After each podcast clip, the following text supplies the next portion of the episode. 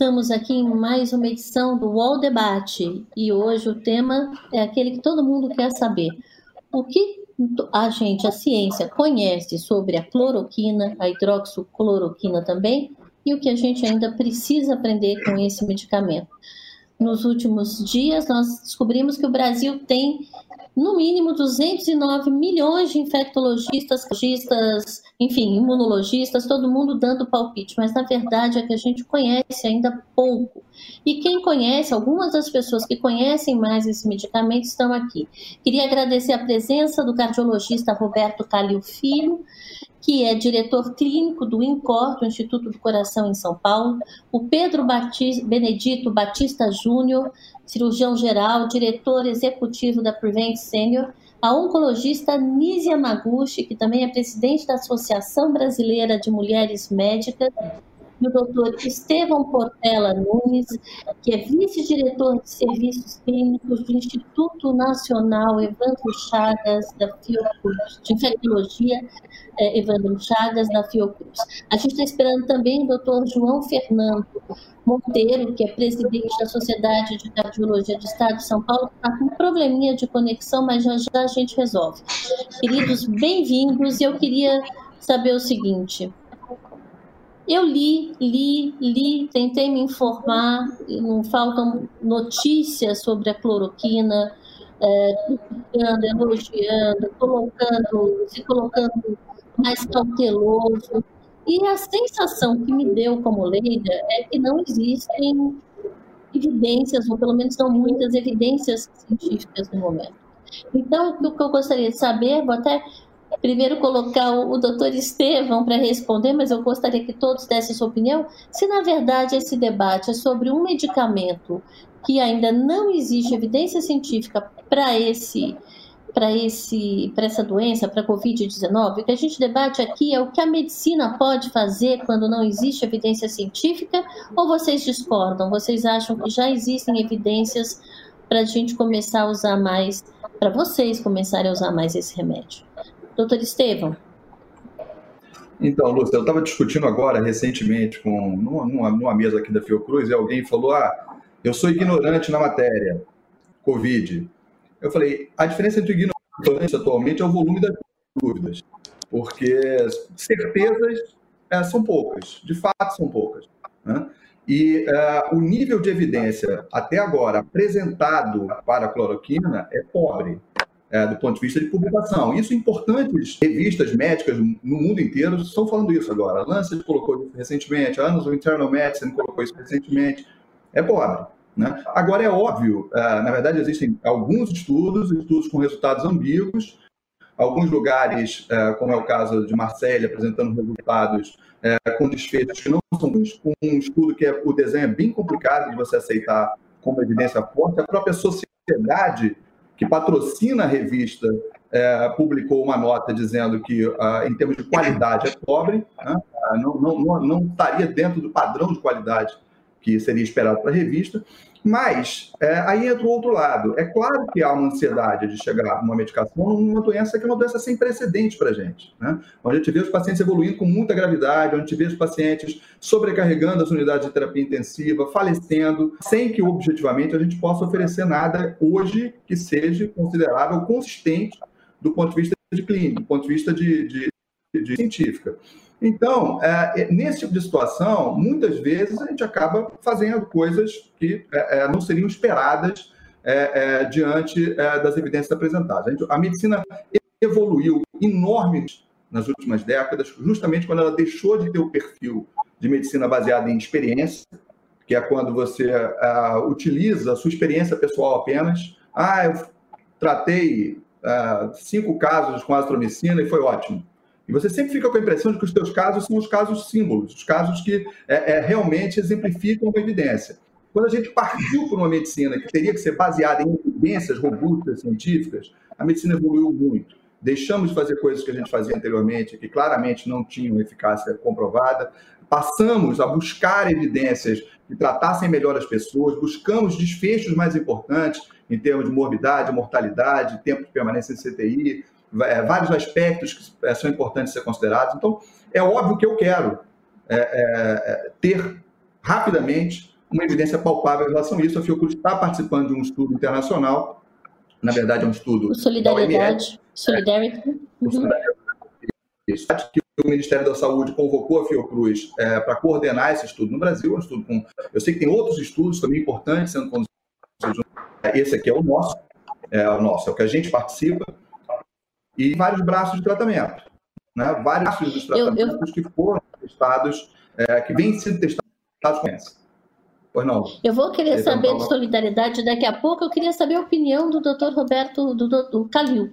Calil, como é praticar medicina nesses tempos e dá para esperar tanta evidência? Como é que é a sua opinião no dia a dia? Eu não falo nem como paciente, que você foi paciente de Covid, mas como médico, no seu dia a dia. Como é que está sendo isso? Como o, Estevão, como o Estevão falou, quer dizer, hoje a medicina mudou.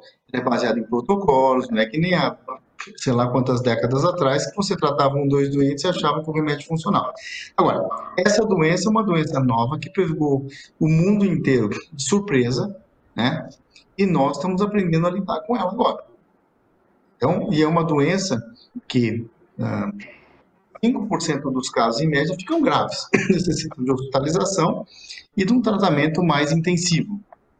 Em relação à hidroxicloroquina, quer dizer, se você pegar o laboratório, a ciência, a célula, estudos biológicos, tem um racional, né? De novo, estudos é, é, básicos mostrando que talvez ela, ela, ela em, em, laboratório ela impeça. Quem sou eu para falar diante do Estevão? Mas vou tentar, tá, Estevão? Ela impeça a entrada do vírus na célula, que ela diminui a replicação do vírus, ela tem um efeito anti-inflamatório. Então, do ponto de vista teórico, científico, experimental, né, é, existe uma, uma quer dizer, por isso a sugestão de usar, de usar essa medicação. Agora, vários estudos, como o Estevam falou, que ele está coordenando um estudo grande, o mundo tem 23 estudos entre China e Estados Unidos com a cloroquina, 9 no Brasil, vários estudos. E, obviamente, daqui a uns meses demora. Estudo sério, demora. Estudo randomizado, demora. É de um dia para a noite. E, obviamente, nós vamos ter evidência, da, provavelmente daqui a uns meses, ou, ou quanto, se realmente esse remédio tem alguma eficácia ou não. Agora, se existe uma evidência numa doença desconhecida, eu acho que todas as armas que nós podemos utilizar, nós temos que utilizar. Essa é a minha opinião como médico. E eu vivi na posição de paciente. Você tem os pacientes graves, né? inclusive as portarias do Ministério da Saúde, elas permitem a utilização da cloroquina em pacientes internados. E são os casos mais graves. Agora, é uma gama de fatores. Não é só a cloroquina, a hidroxicloroquina. Um conjunto. Por quê? Esse vírus causa uma infecção secundária. Os antibióticos são fundamentais. Daí a associação com a azitromicina ou outros antibióticos. Então você tem a hidroxicloroquina, você tem a, a, os antibióticos, você tem a, os anticoagulantes, porque é sabido que esse vírus também causa trombose para tudo quanto é lado. Né? Você tem a oxigenoterapia, dependendo do caso, você tem até o corticoide. Quer dizer, tem por, senhor... pela, pelo achado pelo achado da tomografia, você vê às vezes muita inflamação, esse paciente vai ter benefício sim do corticoide. Quer dizer, isso é um conhecimento antigo. Agora, de novo, para resumir, é uma, nós não temos uma arma direta contra esse vírus, nesse momento. Nós não temos vacina. Agora, qual é o diferencial? Se sabe que é uma gama de tratamentos, a hidroxicloroquina indicada junto desse pacote e principalmente você ter suporte de hospital e UTI. Foi o caso da Alemanha. Por que a Alemanha deu certo? Suporte de UTI. Então, quer dizer, é, a, a, mortalidade, teoricamente, quando você tem um bom suporte de UTI, é muito pequena. Falando dos 5% que complicam. Mas no caso deste remédio, embora a, a, o meu raciocínio é assim: você está usando ele hoje de uma maneira coerente, numa dosagem segura, num ambiente hospitalar, monitorizado, Tá certo? Se daqui seis meses surgir um estudo mostrando que a cloroquina funcionou, parabéns. Utilizamos não com base em protocolos, mas dentro de uma evidência médica fraca ou não, fizemos o que pudemos. Os antibióticos, anticoagulantes, cloroquina e tudo. E daqui seis meses desculpa que eu estou ainda me recuperando, surgirem né, estudos mostrando que a cloroquina foi eficaz, o, o, tudo que a gente não podia deixar de fazer é ter usado. Poxa, poderia ter usado. Sei, e as pessoas que morreram? Então, é uma coerência. É, é, é um debate, eu acho, em cima de, uma, do, do remédio que virou uma questão nacional. Agora, como vejo a hidroxicloroquina? É, faz parte das medicações que teriam que ser usadas em pacientes internados e mais graves, até o momento. Evidência que funciona 100%, ninguém vai ter nesse momento. Estudos científicos demoram e os pacientes morrem.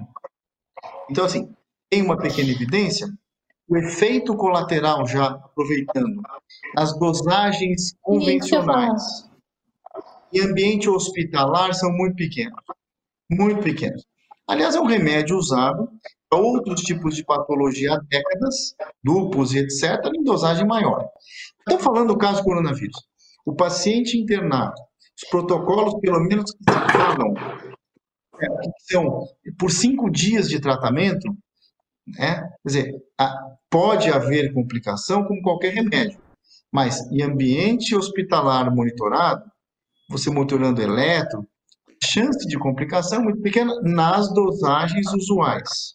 Né? Dizer, as dosagens, então, são menores do que as dosagens uh, usadas em lúpus artrite reumatoide? Até são 400 miligramas no primeiro dia, dois comprimidos, depois por cinco dias um comprimido. Essa é a média e tal. Quer dizer, então, quer dizer, eu como médico, acho assim, evidência científica nós não temos ainda. Só que as pessoas morrem. Então, não é só a hidroxicloroquina. A cloroquina com, com corticoide, quando precisa com antibiótico, com, com anticoagulante e suporte de UTI principalmente. Essa é uma visão geral coerente, eu acho. Né? Não, não, não existe o elixir da vida. Nós não temos remédio, de novo, Estevam, dentro da nossa área, que trate diretamente esse vírus. Então, nós temos que dar condição de suporte para o paciente e uma gama de remédios para minimizar a agressão desse vírus. E aí, Doutora Anise, desculpa. Doutora Anise, eu vi que a senhora, inclusive, fez uma crítica, a, a, a, mandou uma carta ao New York Times por causa da matéria sobre os primeiros resultados dos estudos feitos aqui, dizendo que a dose de 12 gramas era de fato excessiva. A senhora poderia comentar aqui?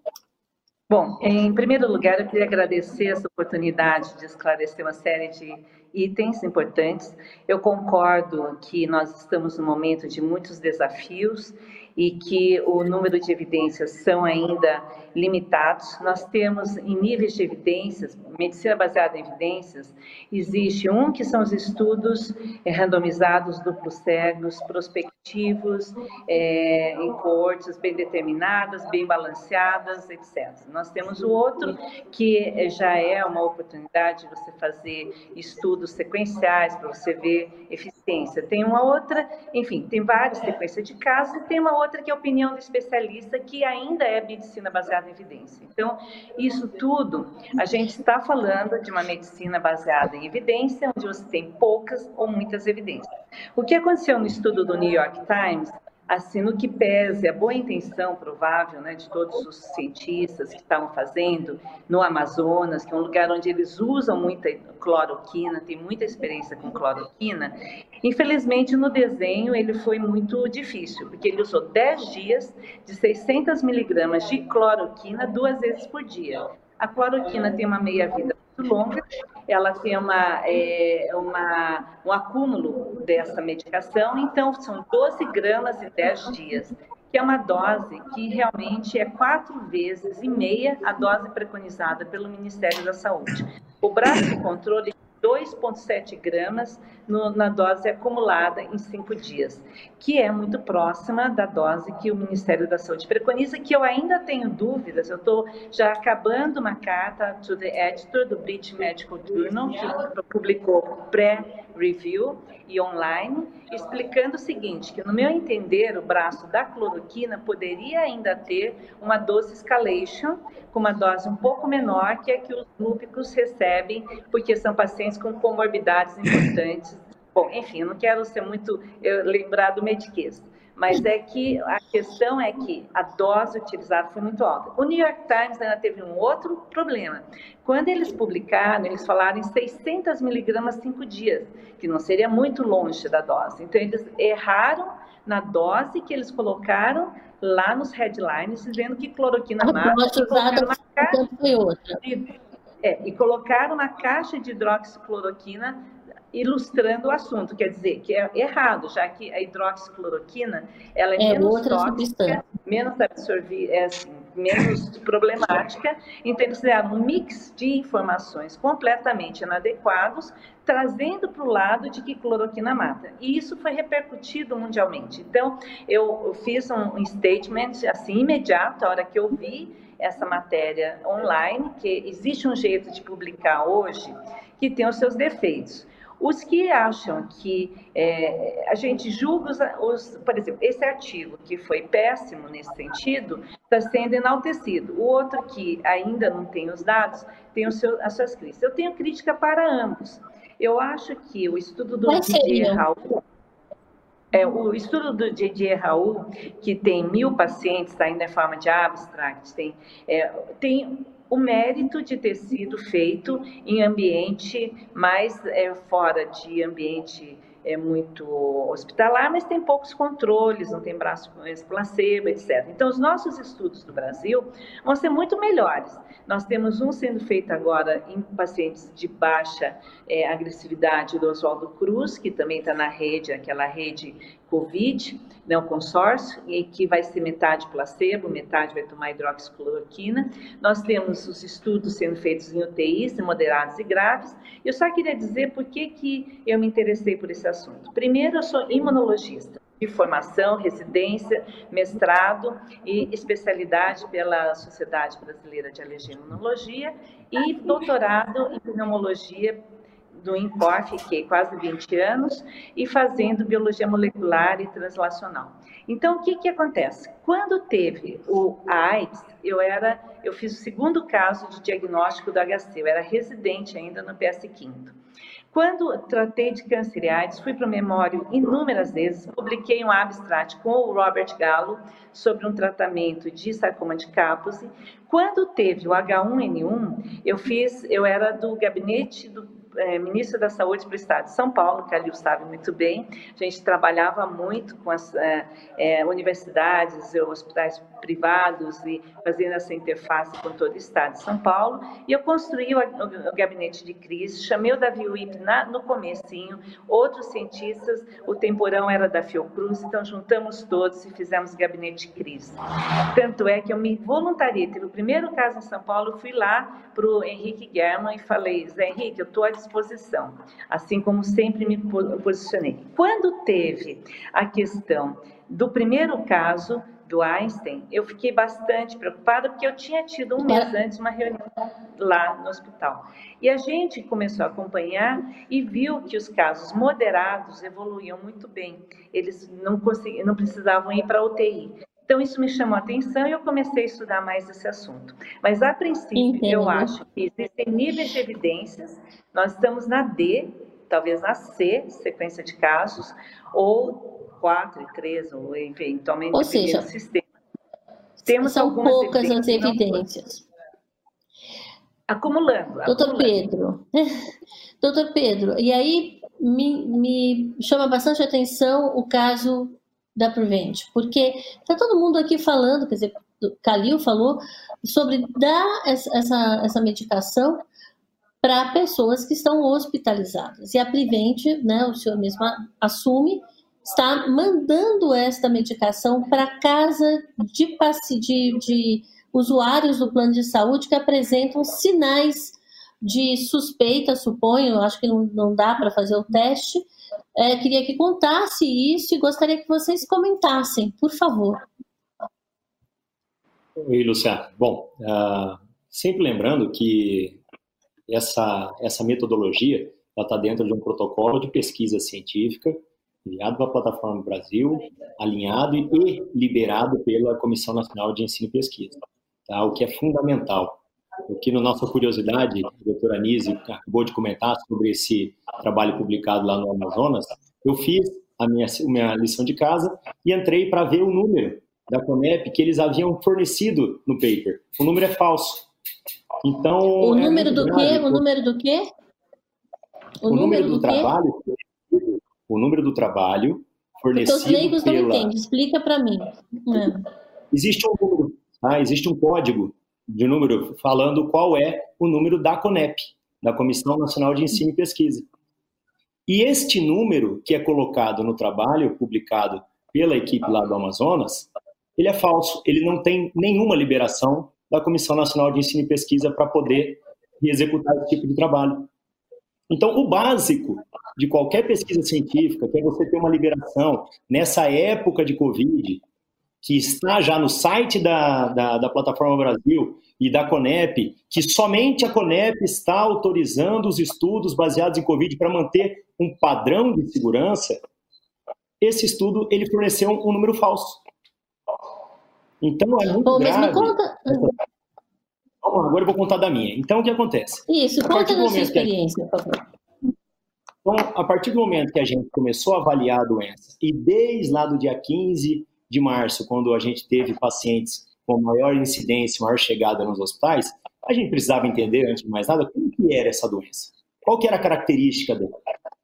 E da mesma maneira como a gente começava a ler inúmeros artigos pelo, por todo o mundo, apresentando algumas medicações como possibilidades terapêuticas, por meio de uso compassivo dos pacientes, com avaliação uso compassivo. É o uso autorizado pelo paciente ou família diante de uma possibilidade de terapêutica aí que ainda não há confirmação. Certo. Tá? Então, ah, basicamente, esses pacientes, eles por autorização de suas famílias lá atrás, antes do trabalho ter sido enviado, tá? Eles começaram a utilizar. E também alguns pacientes que já entravam nos hospitais, e imagina só, a minha média de idade aqui no Prevent Senior, dos quase meio milhão de pacientes, é de 68 anos. Acima de 79 anos com múltiplas comorbidades, são mais de 100 mil pessoas. Então você não imagina a preocupação diante de um sistema que a gente sempre priorizou por ser organizado, por ter a informação preciosa do paciente em prontuário, por ter todos os exames extremamente adequados. Na hora que a gente viu que esses pacientes estavam chegando, a gente começou a avaliar todos os estudos no mundo e ver quais eram as medicações que poderiam ser utilizadas. A hidroxicloroquina alinhada à azitromicina começou a ser utilizada nos pacientes graves como o próprio Ministério da Saúde havia autorizado, na dosagem padrão do Ministério. O que a gente pôde comprovar, e aí, claro, por ter uma gama de pacientes que chegavam naquele momento em nossos hospitais, chegavam pacientes mais agravados e chegavam pacientes ainda em início da doença. Na hora que a gente começou a introduzir as medicações no hospital, em pacientes ainda em início de doença, e eles apresentarem, mesmo os convalescentes, pacientes de 93 anos que fizeram uso da medicação, e mesmo no início de doença, eles evoluírem com uma resposta muito adequada, e os pacientes graves como o próprio estudo da Fiocruz, publicado na semana passada, mostrando que a evidência da medicação em pacientes graves, ela não é adequada, isso a gente também já sabia, então nós começamos a puxar a régua um pouco mais para trás. Espera lá.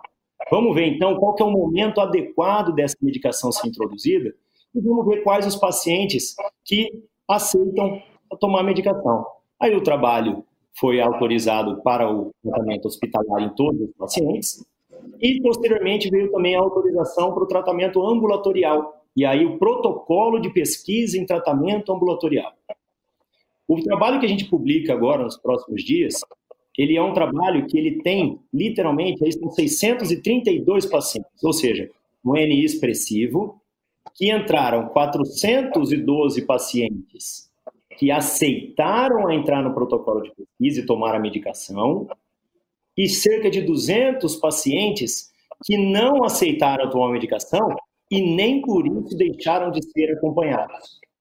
Então, voltamos lá. O, na linha. Ou seja, me linha... explica, esses 200 e poucos funcionaram como um, um grupo controle, para vocês comparar quem tomou e quem não tomou essa medicação, é isso? Exatamente. Exatamente, até porque na hora que você tem um grupo controle, que é fundamental aí nos trabalhos randomizados, você consegue ter um parâmetro mais adequado de realidade ou não do uso da medicação. E isso serviu para a gente avaliar dados extremamente fiéis. E aí esse grupo, o trabalho já foi escrito há duas semanas. E aí nós estamos numa situação justamente aguardando essa o peer review, a, a, a peer review que é a revisão tá, do trabalho pela revista científica, de modo a que todo o processo ético seja extremamente adequado. Só que nós estamos vendo que grande parte desses pacientes eles vêm melhorando cada vez mais, a gente está avaliando um critério técnico no uso indicado pelo Ministério da Saúde da hidroxicloroquina associada à azitromicina. Eu gosto de frisar o tempo inteiro que a medicação que é utilizada é a hidroxicloroquina. Nós não fizemos trabalho com cloroquina. Que tá? é mais tóxico. E aí, é mais tóxico. Tá? A hidroxicloroquina, ela faz parte de um padrão de medicações já seguras, tanto do Ministério da Saúde quanto da OMS, inclusive repercussão mundial. Agora, Calil, vou jogar para você. Quer dizer, é, tudo que a gente escuta é que esse medicamento pode sim provocar morte súbita, pode sim provocar arritmias severas. Nesse uso ambulatorial, você mesmo aqui frisou o uso hospitalar. Queria que você discutisse um pouco essa questão com o Pedro. Dá para essas pessoas, mesmo aceitando o remédio para tomar em casa, com uma população idosa, você vê risco nisso? Primeiro, que, eu, que eu posso chamar de você, de Pedro, né? De você, né, Pedro? Não, primeiro que o, o doutor Pedro, ele está usando baseado em protocolos científicos autorizados. Então, não é a revelia. Não é que estão dando cloroquina para todo mundo como se fosse bala de goma. Primeiro, extremamente irregular. Agora, veja, a, a hidroxicloroquina, também se ela não tivesse evidência nenhuma, fazendo um parênteses, não iam ter centenas de, de, de, de estudos científicos do mundo testando ela. Então, pera, se tem um remédio que está sendo testado por centenas de estudos científicos sérios no mundo, Brasil, Europa, então, alguma evidência tem para colocar essa droga no rol de tratamento dessa doença desconhecida. Ponto. Primeira coisa. Agora, veja, é, o que está tá liberado, quer dizer, o, o, as, as, as indicações mais clássicas são pacientes é, em hospital, monitorado. Agora, fazendo parênteses, este remédio é um remédio usado em larga escala em outras doenças certo? Como lupus, como artrites. E onde que as pessoas tomam isso? Em casa. Ora, se você toma, claro, qualquer medicação tem que ter o controle médico. Não estou dizendo para você que todo mundo em casa tem que tomar hidroxicloroquina. Mas, porém, é uma medicação usada há décadas para outras doenças e onde as pessoas tomam em casa. Quer dizer, e você vê grandes tragédias com o uso da hidroxicloroquina por outras patologias. Não sou reumatologista, não sou infectologista, mas, veja, é um uso permitido. Então, não é que é uma medicação proibida para uso em casa. Só queria ressaltar isso. É, bom, não é proibido. Né? Para outras patologias. No caso do coronavírus, nós estamos numa época, quer dizer, paciente mais grave internado, nós já chegamos às evidências se vai funcionar ou não, mas é, a maioria dos hospitais no mundo tem utilizado dentro de uso compassionado, explicar que não tem evidência, que não tem é, estudo científico mais importante, com conclusão. Como disse, daqui seis meses nós podemos falar, poxa, a hidroxicloroquina não adiantava para nada. Ou podemos falar, a hidroxicloroquina adiantava. O que nós não podemos é, com uma doença grave dessa, você descartar qualquer tipo de medicação que tenha o mínimo de evidência. Bom, de novo, se a hidroxicloroquina não fosse nada, não estariam centenas de estudos na China, no Japão, nos Estados Unidos. Agora, sua Agora... pergunta. O uso em casa regular, dentro de um protocolo científico, porque a, a, quer dizer, a, a hipótese do Dr. Pedro e do estudo deles, o Oswaldo Cruz está comandando isso, qual é a hipótese? Ora, não vamos deixar as pessoas chegarem a ponto de ter uma pneumonia e de ter que internar, principalmente pacientes na faixa de idade mais risco. É, esse é o racional. Ora, seria uma benção, usando um termo completamente não científico, né? Se você desse a hidroxicloroquina em casa para um caso leve e evitasse internação. Evitar a internação, você, além de estar reduzindo a mortalidade, você evita o colapso, principalmente já, no sistema público de saúde. No sua, seu comentário, doutor Calil, é, um dado que eu já vou até antecipar, e esse já foi calculado baseado justamente nessa, nesse estudo, a gente está falando que a cada 28 tratamentos você evita uma internação.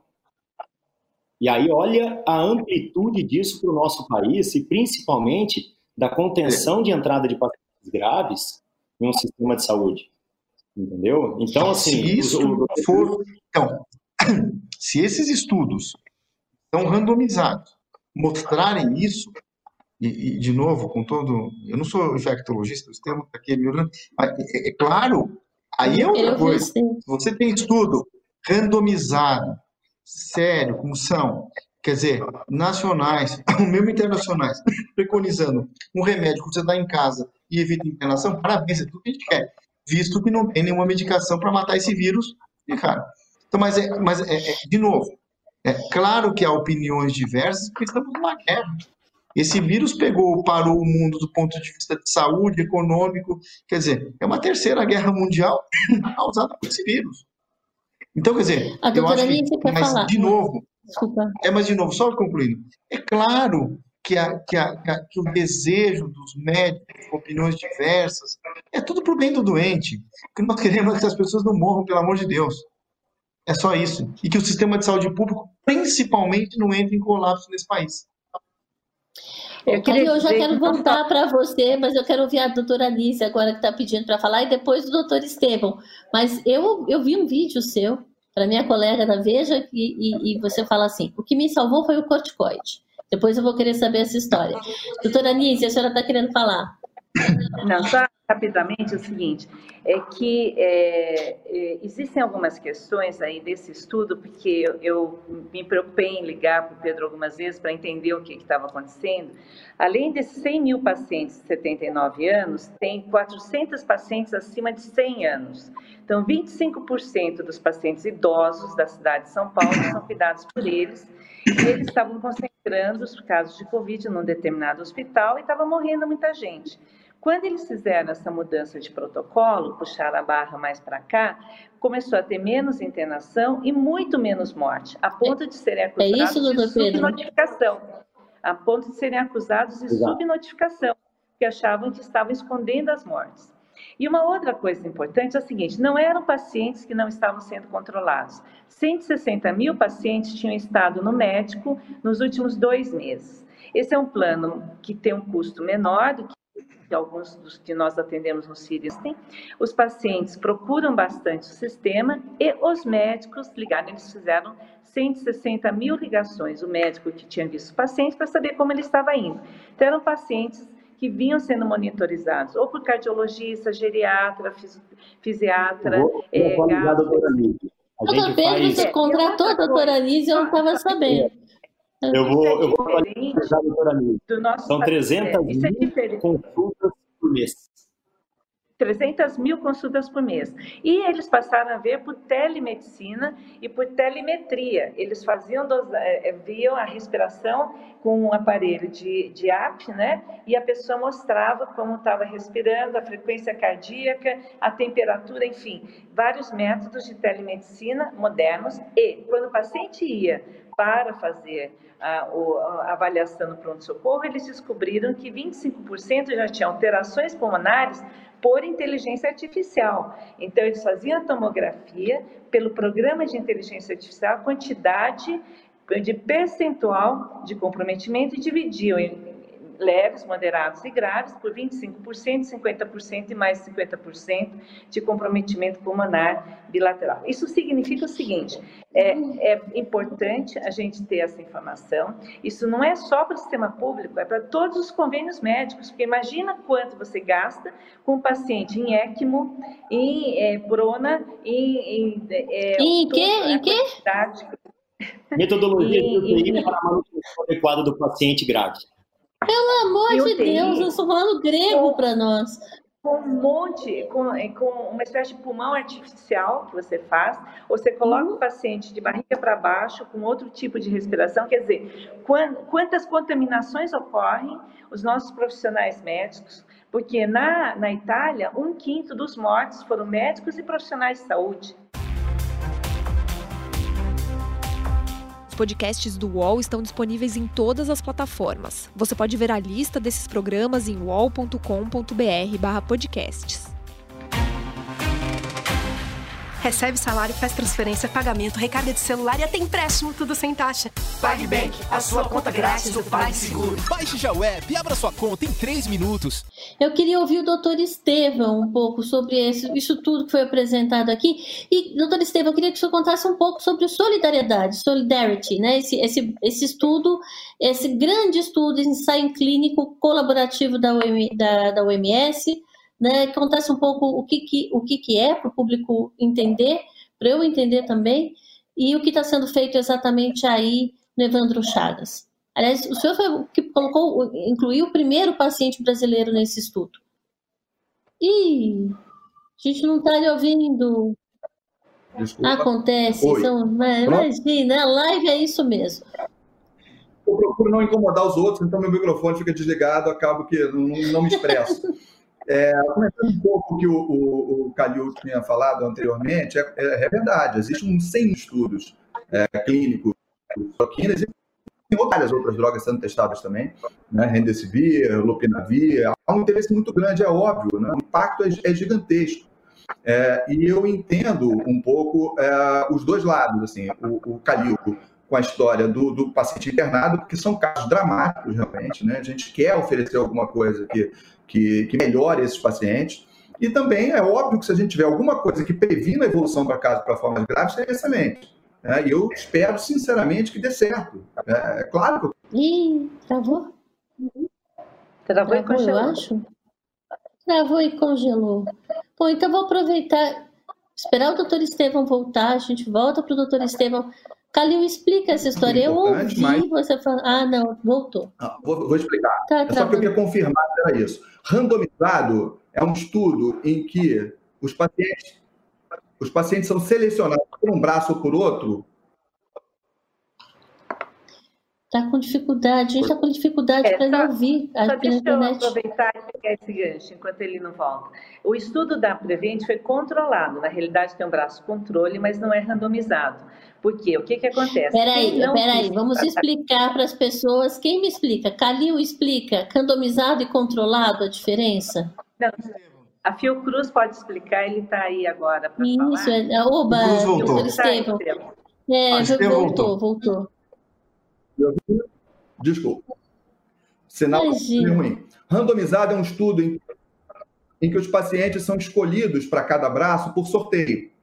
Então, se você vai tomar cloroquina ou se você não vai tomar cloroquina, por exemplo, é escolhido por sorteio. Que seria cada um, um braço, né? Vamos, e você vai para um braço ou para o outro. Né? Uhum. E esse sorteio, ele é uma peça importante de um estudo clínico, porque ele garante, ou pelo menos ele faz com que as suas chances dos seus grupos serem comparáveis, os grupos serem parecidos.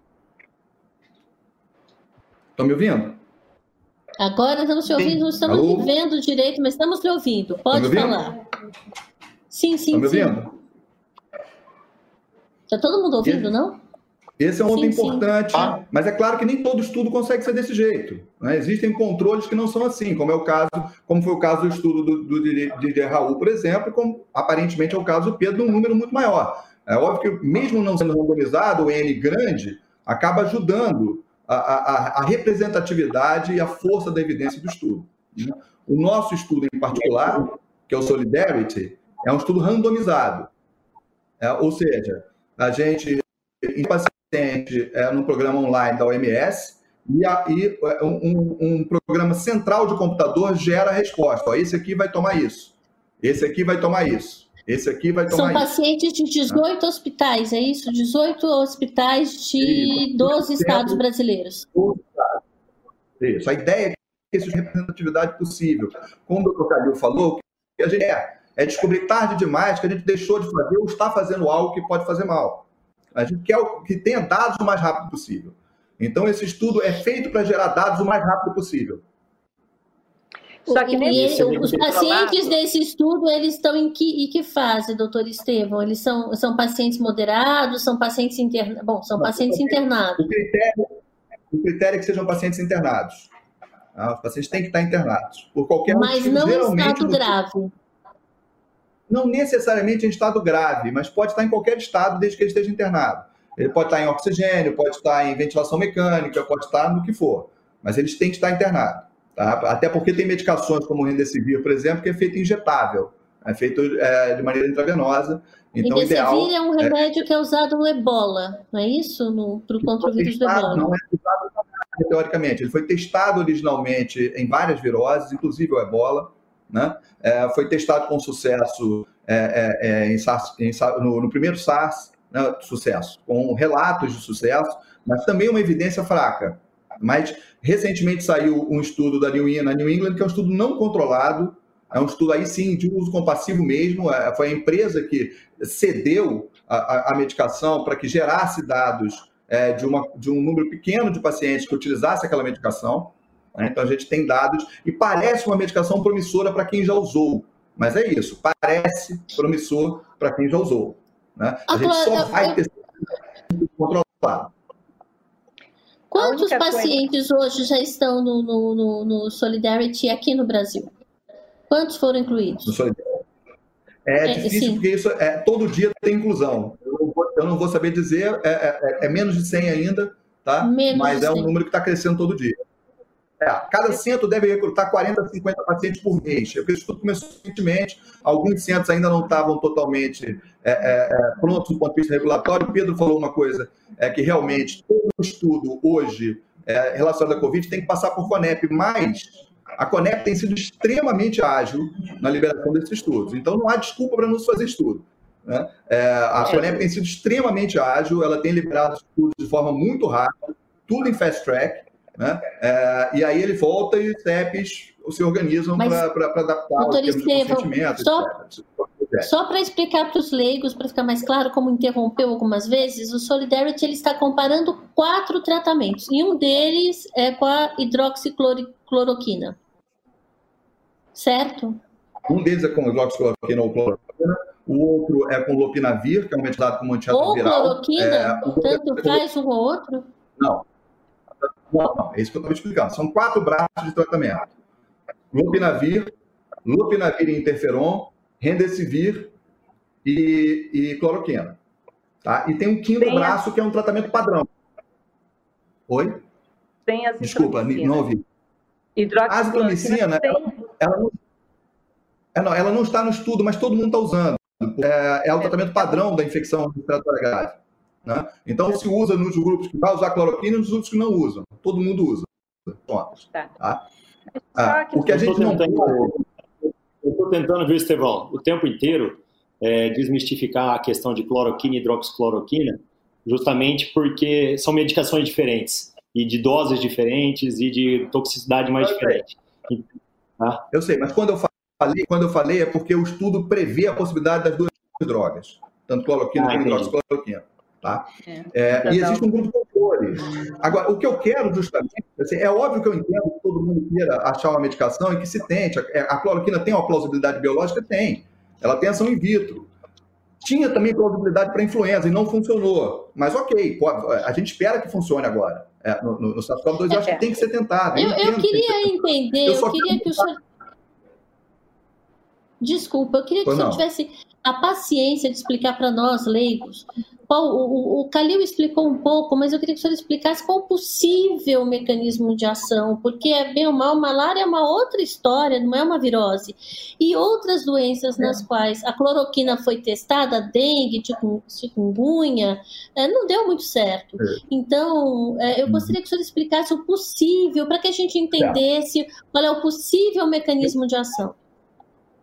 A cloroquina tem uma ação para malária que pode funcionar para outros vírus também, que é aumentar o pH de determinadas áreas é, é, celulares. Olha. Vamos lá, Travou. então eu vou explicando enquanto isso. Tá? Quer ah, explicar, doutor Pedro? pH, voltou, voltou. voltou? A gente não está lhe ouvindo. Oi. Não, cortou, volta.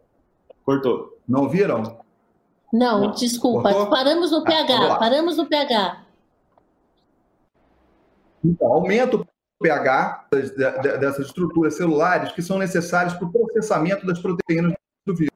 E com isso, é, o vírus não consegue processar adequadamente suas proteínas, não consegue sair da célula, né, não consegue se compactar né, produzir o seu, o seu, o seu, o, a sua casca para poder sair da célula. Então o vírus fica inefetivo. Agora, existem outros, hoje em dia, outros mecanismos de ação propostos para a cloroquina, que, é, especificamente para o, para o SARS-CoV-2, que é a entrada do vírus na célula, a interferência com, as, com os, os, receptores celulares da proteína S do, do, do, coronavírus. Então, tudo é possível. In vitro, a gente já viu muita coisa que realmente funciona. Agora, é claro que a Mas... gente precisa de dados. Eu entendo que haja plausibilidade biológica. O senhor coloca... Deixa... Deixa em vitro, você coloca as células num tubo de ensaio. E num, num corpo humano pode ser muito diferente. Isso. Lúcia, Pô, deixa eu é, isso é porque é importante isso que ele falou.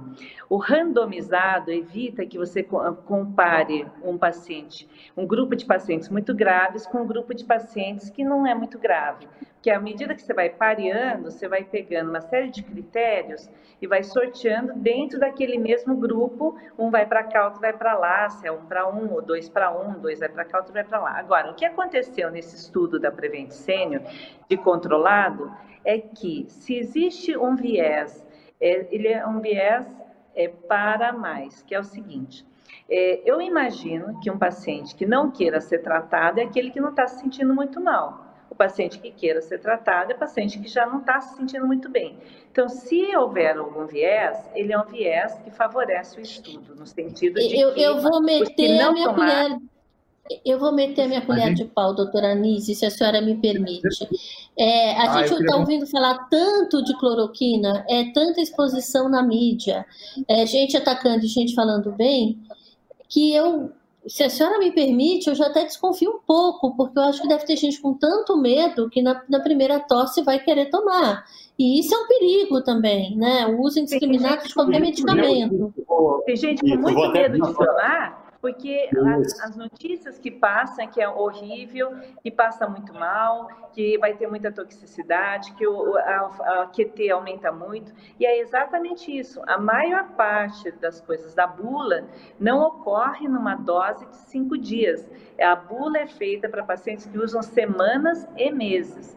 Agora, Calil. quando o paciente é mais grave, ele Oi. tem problemas cardíacos do vírus também. Então, é isso que tem que ser bem definido. Mas, queria é, mas... opinião. Oi, Lúcia. Eu queria a sua opinião, porque quando você começa a ficar vermelho assim, eu falo assim, o Calil quer falar alguma coisa. A doutora Nise faz assim, discretamente, e o Calil começa a ficar vermelho, vermelho. Eu falo, ele está com alguma ideia na Você cabeça. Você me conhece há 30 anos, né?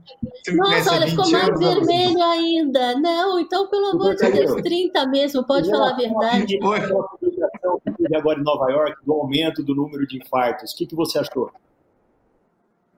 Em casa? Não, qual? É. Em relação ao cloroquina? É, em. Não, nós já falamos. Não, não, não. Nessa dose... Sem uso de Sem uso então, não é dos remédios, são pacientes... As pessoas morrendo em casa? Esse é o problema mais sério que está acontecendo. O que eu estou chamando... Esse é um problema seríssimo. As pessoas estão em pânico. Então, existe, tem que fazer isolamento, tem isolamento responsável. Por exemplo, houve um aumento de 800% de morte súbita em casa. Em Nova York. É um absurdo. Mata. Não, não. No mundo. mata muito mais do que qualquer coronavírus. As pessoas estão passando mal em casa, elas não vão no médico, elas não ligam para o médico, elas estão infartando em casa. Ora, você pode ver os prontos-socorros vazios, porque as pessoas, os infartados, estão aonde? Morrendo em casa. Então, o que eu digo para os meus pacientes, e digo para vocês, e esse é um serviço de utilidade pública, não deixe de ir no médico, não deixe de ir em consulta de rotina, não deixe de ligar para o seu médico, não, não deixe de fazer. Ora, eu tenho vários exemplos para te dizer. O Incor, onde eu presido, por exemplo, pronto-socorro do Incor recebia 50, 60 infartos por dia. Está recebendo, chutando hoje, 10. Onde é que estão 60 infartados? Pararam de infartar? Não, estão morrendo em casa. Falando com os oncologistas, a Anise está aqui, é, tem paciente se negando a fazer quimioterapia. Meu Deus do céu, eles estão interrompendo. Não, não posso sair de casa. Estou trancado em casa deixa de fazer quimioterapia, a viremia vai passar, o coronavírus daqui a pouco foi embora e eles morrem de câncer. Este é um problema sério de saúde pública. As pessoas estão mal interpretando isso. Você, quando você não está sentindo bem, você ir para o hospital fazer um exame, qual o problema? Nenhum. O, o, coronavírus não vai te pegar na rua que nem um fantasma. Não. O risco Mas, da não, tua doença no é hospital, inclusive. No hospital, Ué, inclusive. Mas peraí. Máscara. Estou falando que você está passando mal. O risco da tua doença, de você infartar e morrer em casa, é infinitamente maior que o coronavírus. Pelo amor de Deus, as pessoas estão confundindo isso. E eu acredito que por falta de informação. Agora, quantas pessoas passando mal em casa, esquece o coronavírus. Ora, meu Deus, meu Deus, venha para o hospital. Está com 20 por 10 de pressão em casa, passando mal com dor no peito, vai fazer o quê? Poxa, exemplos de pacientes que estão passando mal, pacientes que estão passando, passando mal em casa. Aconteceu comigo vários, muito mal. Se manda ambulância. Ah, não quero ir de ambulância, porque tem coronavírus na ambulância. Meu Deus do céu. Existe isso, doutor As pessoas... Não, não, não existe o coronavírus na ambulância. Existe. Não, não, existe o medo de pegar a ambulância. Pânico. Medo. Não, não, como é que é? Não. Tem muito não pega medo. coronavírus em ambulância nenhuma. O que eu estou dizendo é que as pessoas estão morrendo em casa. É óbvio que você está de quarentena, isolamento, tem que ser obedecido. Se você vai fazer um check-up a cada seis meses, você não vai fazer check-up agora no meio dessa bagunça. Agora, meu Deus do céu, você é um hipertenso, você infartou, você fez angioplastia, doença cardíaca, você tem doença, você tem que ir no seu médico sim. Tudo bem que tem as, as consultas agora autorizadas pelo Conselho Federal de Medicina, consultas online, não é a mesma coisa. O paciente Isso cardíaco tem que fazer eletro, tem que ser- ele tem que ser examinado, tem que fazer eletro. Tem pacientes, de novo, não é só cardíaco, são dados médicos. As pessoas têm que começar a se cuidar, principalmente essa população de mais alto risco, depois dos 60 anos, com doença cardíaca, com, com diabetes, com hipertensão, esses têm que procurar o médico de rotina. Não adianta ficar escondido embaixo da cama porque o vírus vai pegar. Isso está sendo um problema sério. Sério. Mas Mesmo eu acho. idoso, você acha eu- que tem que tirar de casa e levar para o médico, né? Não, não, não. Claro. Não, olha, olha a interpretação que eu estou falando. Não, não, Você é isso não vai tirar-. Você não vai tirar um idoso em casa. Mas você está em casa com um paciente de idade está com a pressão 20 por 10, que está tendo taquicardia, está tendo dor no peito. Você vai fazer o que com ele? A senhora fica em casa esperando o vírus passar? Ele morre. Estou dando dados científicos para você. Aumentou 800% morte súbita em casa no mundo. Então, uma coisa é um isolamento, mas tem que ser um isolamento responsável. Eu chamo de isolamento responsável. Calma lá. Você vai morrer em casa, então? O vírus passa, você morre. Você vai deixar de fazer quimioterapia? Falando com meus colegas oncologistas, as pessoas estão interrompendo o tratamento de quimioterapia. Meu Deus do céu. É. Daqui um, Uma dois, coisa- três meses, eu sou. É. O vírus já foi. E o câncer? Então, quer dizer, são Continua. coisas diferentes. Em relação, já, dar- já aproveitando o esclarecimento do meu corticoide, que me salvou, Adriana, Sim, você sabe é que é uma você minha de falou longa data. Foi um- uma entrevista informal e eu meio brinquei com ela. Porque assim, o, o corticoide me deu uma sensação de bem-estar. Mas eu já tomei uma gama de remédios. Eu cheguei mal no hospital, oxigenação baixíssima, fui direto para uma semi-intensiva, com hipótese de ser entubado nas próximas horas. Me deram tudo, entendeu? Anticoagulante é, e tal. E aí veio um pneumologista, é o Dr. Carlos Carvalho, que dois sujeitos falou assim: olha, seu pulmão, no seu caso, está muito inflamado. Talvez você se beneficie também com dose alta de corticoide. Caso específico, entendeu não? Aí eu falei, Entendi. meu filho, você me. Para eu impedir de ir na UTI, você faz o que você quiser comigo. Corta um pedaço da minha orelha se quiser. Entendeu? Porque eu não quero ser entubado. Na hora que você está ali, é muito fácil ficar falando agora, mas na hora que você está ali. E, e quando, no vídeo da Adriana, ela falou: Você tomou cloroquina? Eu falei: Tomei. E eu brinquei com ela. Mas o que me melhorou mesmo foi corticoide. Não. O que melhorou mesmo foi antibiótico, cloroquina, oxigenoterapia, suporte do hospital. Não sabe. Agora, o corticoide, para quem tem pulmão inflamado como eu e toma, dá um alívio. Entendeu? Entendi. Então, não é que eu estava. É, É ali. não é que eu estava Vi- desmerecendo cloroquina, antibiótico, nada disso. É, mas tem uma Não, coisa que entendi. o Pedro me contou, Lúcia, que eu queria falar, que assim, às vezes o quadro de pior é muito rápido. Por isso que eu insisto que quando o paciente chega no pronto-socorro ou tem sintomas, nem sempre dá tempo de você dar um antiviral tipo Tamiflu, mandar para casa com sintomáticos, falar, olha, volte a hora que você piorar. Porque às vezes em dois dias a evolução é muito rápida. Foi isso que eles viram, não foi, Pedro? Exato. Doutor Pedro, aproveitando.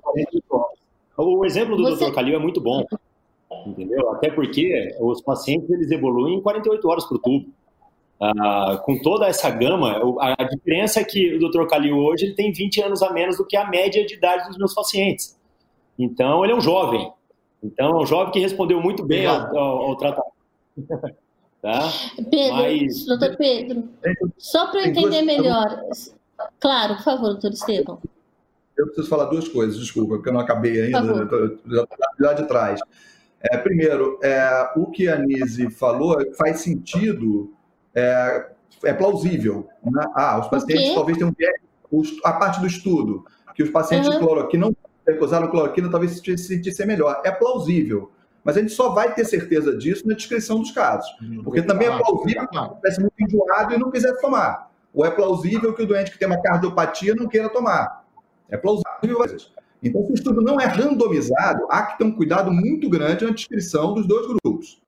Esse é um ponto. O outro, Pedro, é que depois eu queria que você mandasse, porque assim, é uma coisa que eu tenho certeza, esse estudo do, do, do Marcos Lacerda, ele não, a gente não participou aqui no INE, mas é, eu tenho Que é certeza o que ele foi estudo do. Amazonas, para as pessoas saberem. Marcos Lacerda é o estudo do Amazonas, do Fiocruz Amazonas. Eu tenho certeza que ele foi aprovado, porque ele estava ele tava perto, ele foi aprovado pela Solidarity. Tá? E o pessoal do É, Ministério eu- me confirmou agora. Eu até perguntei. Eu não sei a questão do número, até pedi para confirmarem a questão do número do CAI, mas assim, que o estudo foi aprovado na Conep, eu tenho certeza absoluta. Eu tenho. Então, eu Então, uma achei estranho o estudo da Fiocruz não ser aprovado na Conep. E a Conep está aprovando muito rápido. Não tem porquê, né? Não acho? Pode ser alguma Gente. falha, né? Exato, pode ser uma falha. É, não é. O ponto é, Tá. de qualquer forma, se concorda que estava uma dose muito alta no braço da alta Não. dose. Não, teria que ter uma dose escalonada. Peraí, peraí, peraí. Estevam, Estevam, me corrija se eu estiver errado, por favor. O, o estudo lá que, que com a dose mais alta foi simplesmente para testar a segurança da dose, não foi isso? É, que segurança do quê? Não, Da a- a- dose. é, Da- testar a, segu- A dose. dose, foi isso. Ele testou uma dose mais alta e a dose convencional, mas não foi para mostrar resultado do tratamento. As pessoas estão confundindo. Nem- Entendeu? Não. Ele Não, não, simplesmente não. foi testar. Aí, a- calma. Ele foi testar. O Estevam ah, sabe muito mais que eu. Mas, pelo que eu sei, ele foi testar a segurança da dosagem. E uma dosagem um pouco maior teve efeito colateral. Então, a dose preconizada pelas. pelas as do... Mas sim, mas, mas foi um estudo para testar simplesmente a segurança da dosagem. E a conclusão que, que eu saiba, obviamente a dose convencional é mais segura. Só isso. Não foi, não foi Estevam? O estudo não tinha um grupo controle sem tratamento. Eram duas doses simplesmente. Não, uma dose mais habitual, uma dose mais baixa, uma dose mais alta. Também não participei desse desenho específico. A gente é, foi um estudo é, é, é, lá da, da, da, Fiocruz Manaus, que tem outros centros no Brasil, mas a gente aqui não participou. Mas o estudo tinha exatamente esse desenho. Não tinha um grupo controle para saber se cloroquina funciona ou não. Ele queria saber se uma dose Isso. mais alta é, teria algum grau de é, acho que a ousadia, né, que foi tentar dar uma dose direto, quatro vezes mais alta, é que é o que eu discuto no British Medical Journal, nesse, nesse letter to the editor que eu vou fazer, porque eu sugeriria que você fosse escalonando as doses, que é o que a gente considera mais adequado quando você vai fazer comparação de doses. Você não pula de uma dose e jump in numa dose tão alta. Uma dose quatro vezes é, maior. É que eu não quero é só sair de um aspecto, Lúcia, que eu acho assim muito importante. Cada um aqui tem é, é, dados muito interessantes de vida real, de estudos, de avaliação da ciência onde nós estamos. E tem uma outra coisa que eu tive o trabalho de fazer. Hoje eu falei com Nova York, falei com a embaixada eh, de Paris essa semana, a, questão do comportamento, né? Alguém falou da Alemanha que deu muito certo por causa das UTIs. Não foi só por causa das UTIs. A Alemanha foi um dos países que mais testou seus pacientes, fez um distanciamento social, os velhos e com comorbidades ficaram em casa mesmo. Eles fazem dois metros de distância entre todos, não pegam bondes e, e trams apinhados e eles fazem também, eles têm um suporte maravilhoso. Então, tem uma série de coisas que fazem diferença. É, em países onde você usa máscara, máscara no Brasil está atrasadíssimo, porque a OMS achou que no começo não podia indicar máscara, senão ia faltar máscara cirúrgica. Isso é uma coisa. Máscara de pano, a Sociedade Brasileira de Infectologia já colocou que todo mundo tem que usar. Isso é uma coisa importantíssima, porque é uma extensão do isolamento social. A outra coisa é a seguinte: nós não estamos, mesmo em cidades como a gente está, todo mundo em casa, fazendo isolamento, porque uma, uma casa que tem 10 pessoas morando dentro, num quarto, essas pessoas já não estão isoladas. Então, a gente precisa encontrar uma maneira de tratar precocemente, usando o programa de saúde da família, usando bombeiros, usando alguma coisa, médico em casa, pacientes que não são vistos há meses pelo sistema de saúde, que a gente use os programas, mas a gente tem que treinar. Nós não estamos preparados para treinar pessoas para serem tratadas, porque, primeiro, a gente não teve a previsão de ter a quantidade de hidroxicloroquina necessária. Como é um remédio muito interessante, ele está faltando no mercado, porque a Índia é a única que produz no mundo. Você tem uma ideia? A Alemanha sequestrou o avião que estava indo com hidroxicloroquina da Índia para a Áustria, passou no terreno dela, ela pegou. Porque disse, não, era para nós, não era para eles. Está é, é, aparecendo uma coisa assim, meio esquisita tem a Baia que produz lá. Agora, Estados Unidos perdoou a firma é, hindu, que antes estava proibida de produzir nos Estados Unidos, e banida porque ela copiava outros remédios. Agora, ele perdoou especificamente para esse produto para poder ter o produto lá. Então, realmente, se fosse tão ruim assim, não haveria tanta busca por isso. Agora, eu acho os estudos fenomenais. Eu acho que esse braço precisaria ser melhor controlado, porque senão é, todos esses outros antirretrovirais testados somente contra hidroxicloroquina ou cloroquina, em que, em que níveis é, seria bom a gente poder trabalhar nisso. Outro estudo que está sendo randomizado agora lá no Oswaldo Cruz, eu gostaria de saber se a hora que o paciente piorar, se você vai ter um lacre aberto do que está randomizado, que você não sabe se a pessoa está tomando remédio ou não. Ela piorou, ela vai poder tomar o quê? Entendeu? Então é importante isso também. Então, todos os estudos científicos são ótimos, porque eles vão nos dar a resposta a longo prazo. O que eu vejo nesse estudo que eu estou querendo muito que seja publicado, apesar de que ele vai ser totalmente bombardeado por causa do momento político, então coragem, mas a gente precisa que esse estudo seja publicado, mesmo que o Brasil ainda não tenha hidroxicloroquina, a gente tem que arranjar, como já está arranjando, doses baixas de cloroquina, talvez a gente tenha que diminuir a dose da, do Ministério da Saúde para um mais normal, que seja 300 miligramas no primeiro dia e 150 miligramas nos outros dias, e não as doses que estão ali. Eu acho que a gente, é, no momento, a gente tem cloroquina, então a gente tem que usar a cloroquina com azitromicina eu, rapidamente. Então, Agora, somente só para completar... Me... Ah, sim. Aproveita. Que, que é, é, é muito importante a gente ter esses dados que vocês têm, porque vocês têm 450 mil pacientes, isso o mundo não vai ter. A gente tem esses números de, agora você me falou 600 pacientes, semana retrasada eram 400, 200 Entendi. sentido alto. Então, eu acho assim, é fundamental, o mundo precisa desses dados até para poder debater em cima deles. Eu, eu, Deixa eu aproveitar. Eu, eu queria só, então, pedir, é, porque a gente está encerrando o tempo, que cada um de vocês desse uma palavra de conclusão, e depois eu queria fazer uma pergunta final. Pedro, na sua palavra de conclusão, só porque não ficou claro, e aqui de vez em quando eu olho as dúvidas que me mandam, é, você, quando você é, arrastou, como você disse, a régua para dar para uma, uma fase mais precoce, é mais ou menos em que dia dos sintomas e esses pacientes, esses pacientes passam por exames?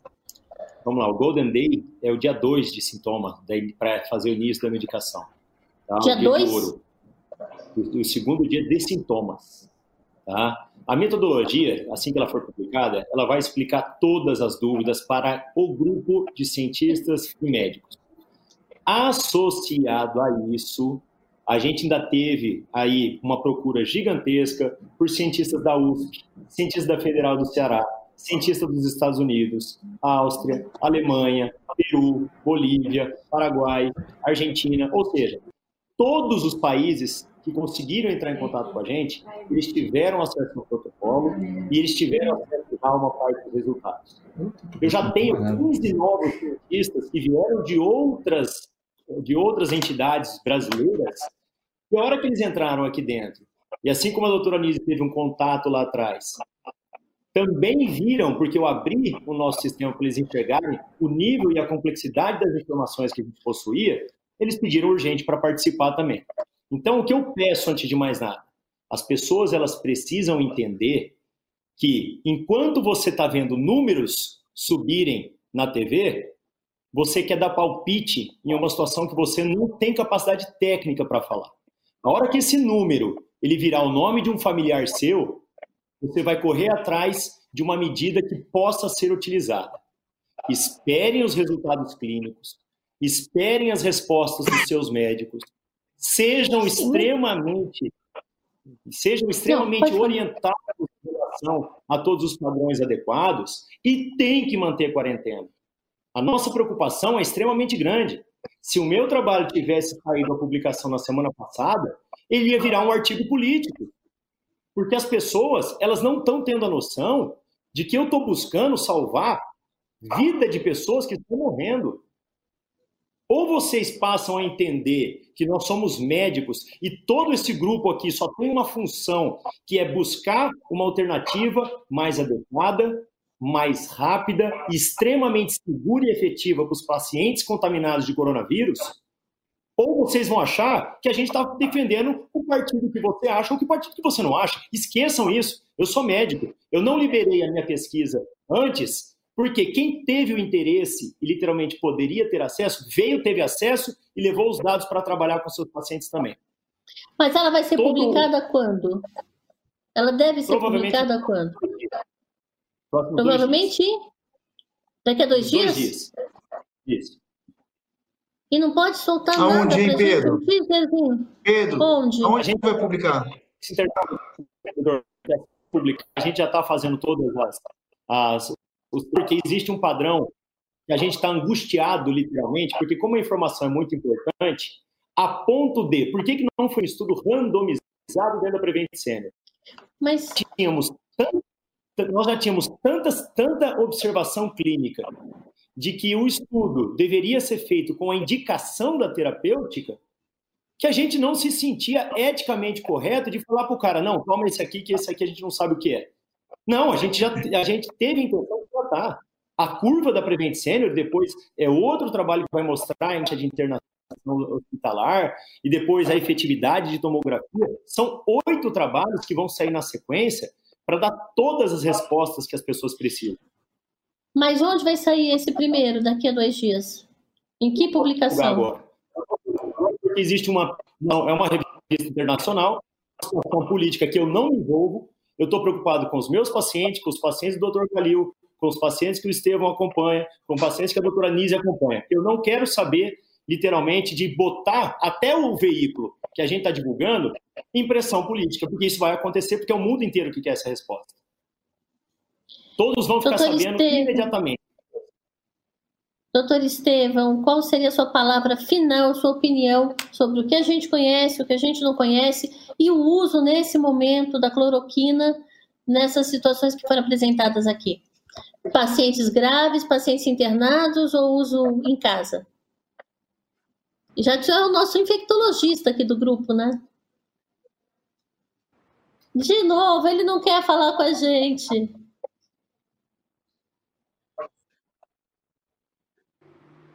O, o bom de ser infectologista é fazer interface com, com diversas especialidades. A gente aprende muito com, com todos os outros nossos colegas médicos, cardiologistas, oncos, patologistas. É, a gente aprende muito isso é muito saudável.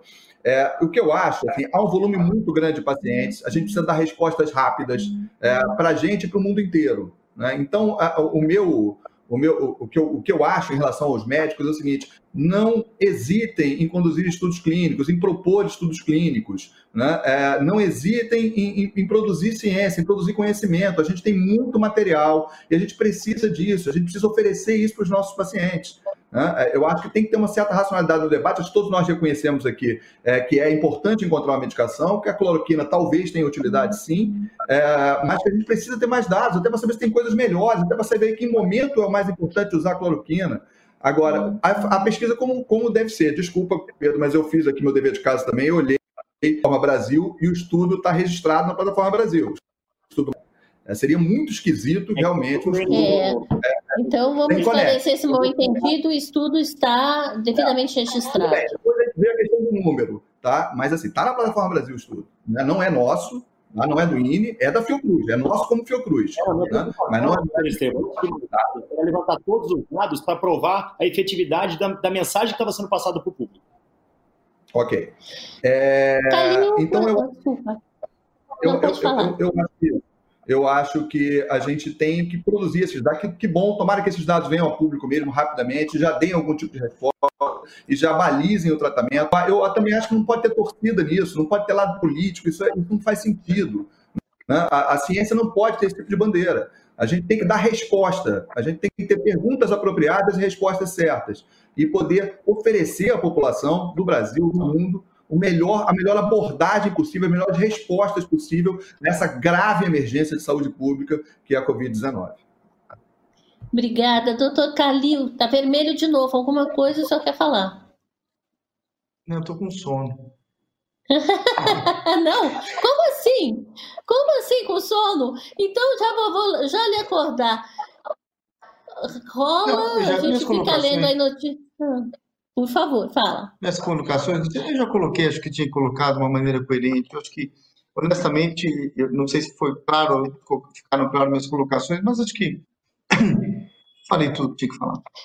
Agora, então, vou perguntar. Saiu ontem que nós temos aqui pelo menos dois é, ministeriáveis, o que é lamentável também, desculpa, né, sem querer defender o lado A, o lado B, no meio dessa crise, a gente ter trocas de pastas e tudo mais. Ontem foi muito cotado, inclusive, o seu nome, doutor Calil. A gente, desculpa, não queria entrar em política, mas mandaram a pergunta se é verdade que o senhor foi convidado ou cotado, doutor Elis também, ao. Ministério da Saúde. Não, não fui é, sondado, não fui convidado, absolutamente nada. São fake news. São Bom. fake news. Então, vamos acabar com as fake news. Senhores, eu gostaria muito de agradecer a presença de todos. Falei, Doutora Anise, sim, tá, claro. Eu tenho últimas não. palavras. Então, deixa não. eu falar uma coisa importante. Eu estive no Conselho Federal de Medicina, foi uma conversa de três horas, fui sabatinada por 14 ou mais conselheiros, ficou gravado. Eu pude ter a oportunidade de colocar todos os dados, deve sair uma nota técnica, porque eu achava importante o meu papel aqui, eh, enquanto tentar cientista e pesquisadora e também médica prática era tentar harmonizar os sistemas. Eu estive com o Ministério da Saúde, com o Dr. Denizar, antes de encontrar o Dr. Mandetta, fiz questão de mostrar os dados, procurei o Dr. Gabardo também, depois procurei o presidente da Anvisa para é, elogiar o fato de que nós já temos a droga controlada, ninguém pode é, comprar sem receita e o Conselho Federal de Medicina deve emitir uma nota técnica e o que nós queremos é que a gente possa ter a oportunidade de, enquanto médicos, decidir para quem que a gente vai utilizar com o consentimento informado, que eu levei, inclusive, o consentimento livre e esclarecido. Então, eu acho que nós estamos frente a uma grande batalha, que é a saúde de todos os nossos pacientes. Queremos o melhor para todos e eu fico feliz de compartilhar com vocês todos esses aspectos científicos e os aspectos práticos também, de dizer que a gente está frente a uma medicação que é relativamente pouco tóxica na dose nos pacientes rígidos que tenham risco moderado de terem problemas sérios. Então, o paciente de é, 79 anos ou 70 anos vai ter que ser muito mais monitorizado, com certeza. Então, essa seriedade de todos os players aqui, eu acho que deve ser o ponto crucial e a junção de esforços por uma coisa maior. Obrigada. E eu preciso, eu que agradeço, eu preciso explicar aqui para todos que o doutor João Fernando Monteiro ele teve um problema na internet, na região da Paulista parece que teve uma saturação da rede, a rede caiu, então ele não conseguiu participar. Mandou aqui um abraço a todos vocês. Uma pena porque eu ia estressar bastante com ele, poderia também estressar o Calil, mas Calil já disse que está com sono no nosso debate, que eu queria saber se justamente as questões é, dos efeitos sobre o coração, se ele daria ele tá cloroquina. ele está pós-infecção. Ele está se recuperando. Eu tô, eu tô, eu, tô me recuperando, Lúcia. É, tá convalescendo. Não, olha, tá vermelho aí, mas enfim. Eu, mas você daria, doutor Calil, você daria cloroquina para um paciente com, que já apresenta uma insuficiência cardíaca? É um fator que elimina qualquer possibilidade de dar esse remédio? Tratamento individual, é, o tratamento é individualizado. É isso que eu queria chegar, individualizado, então, né? A cloroquina, a cloroquina, a hidroxicloroquina pela portaria do Ministério é autorizada em pacientes internados. Paciente internado tem mais grave e menos grave. Isso é uma opção terapêutica do momento. Ali, a medicina é personalizada. A avaliação do risco-benefício. De novo, de novo, nas doses usuais, nos protocolos usuais, a dose é baixa. Entendeu? Ela não é uma dose, teoricamente, muito agressiva. Mas, de novo, cada caso é um caso. É isso que eu queria, pergunta. É isso que eu queria chegar. Pergunta. Porque as pessoas não podem achar que é para todo mundo, é universal. Né? Não. não. Veja bem. Esse é meu cada medo. caso é um caso. Não. Mas o paciente internado com acompanhamento médico, seguindo os protocolos de tratamento, é super seguro. Entendeu? Agora, sua pergunta, o paciente com insuficiência cardíaca descompensado, é outra coisa. Cada caso é um caso. Certo, doutor Calil. Queria agradecer a presença de todos, agradecer também ao doutor João Fernando por ter aceitado, pena que tenha acontecido esse problema técnico, doutor Estevam, doutor Anise, doutor Pedro, Calil, muito obrigada por mais este UOL debate. Até mais.